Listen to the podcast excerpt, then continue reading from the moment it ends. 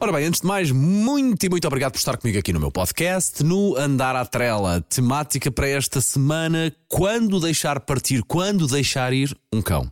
Claro que este capítulo é a coisa mais subjetiva que pode acontecer, porque irei escrever sobre emoções e da forma como cada um de nós lida com as emoções e com a perda, neste caso a perda de um cão.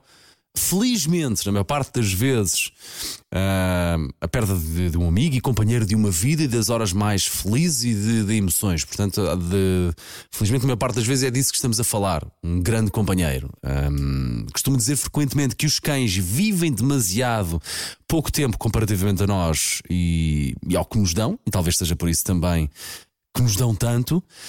Por isso digo também: uh, aproveitem-nos ao máximo quando eles ainda cá estão. Façam coisas com eles, treinem, errem, divirtam-se, brinquem, zanguem-se, abracem os vossos cães. Na dúvida entre o não fazer ou fazer ou fazer errado, é pá, optem sempre por uh, fazer as coisas usando o bom senso, como é óbvio. E porque a vida de facto passa a correr, um, é velhice e a morte chega a todos, não é? E aos nossos queridos amigos de Quatro Patas também. Uh, por isso, mais do que nos doa uh, saber que desde o primeiro dia que eles entram na nossa casa e até o dia em que partem é um abrir e fechar de olhos, há que, digo eu, há que saber abrir mão e honrar a, vida, a vida bonita que eles eh, tiveram e que nos fizeram ter ao lado deles. Portanto, eh, e volto a dizer, este é um episódio muito subjetivo, é delicado, uh, fala muito de emoções e, portanto, isto é coisa completamente mais uh, subjetiva, mas, portanto, eu vou-me referir ao preciso momento em que, se calhar, temos de tomar a decisão, não, está na altura de deixar partir o, o meu cão. A decisão de levar um cão ao veterinário uh, para, em conjunto, deixar partir não é fácil, eu sei, já, já estive nesse lugar, mas friamente é também, talvez, a forma mais nobre de nos despedirmos. Eh, não deixar que eles cheguem a um estado de saúde completamente deplorável em que já nem sequer representa bem o cão que foi para nós, não é? Já é outro cão que está ali, uma amostra, entre aspas.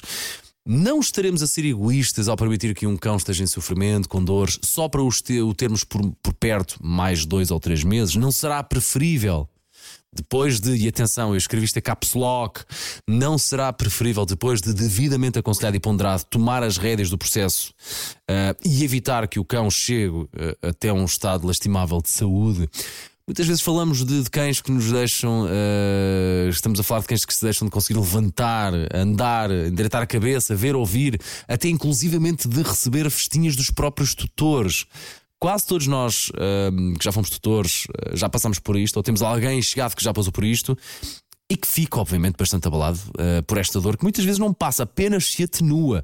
A dor de ter que adormecer um cão com a ajuda de um veterinário. É um episódio, é um episódio, digo eu, que de facto uh, não se esquece e fica gravado.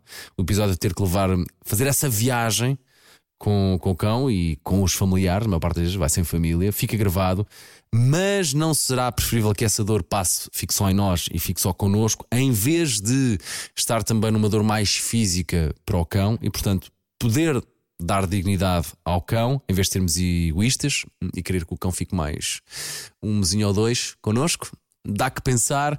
Eu disse, este não é o episódio mais técnico, mais de, de um centro, de um data, mais de comportamento. Não, tem que muito que ver com a relação como nós lidamos com a perda e daquilo que é realmente mais importante para nós e para o cão. Muito, muito obrigado. Até ao próximo episódio.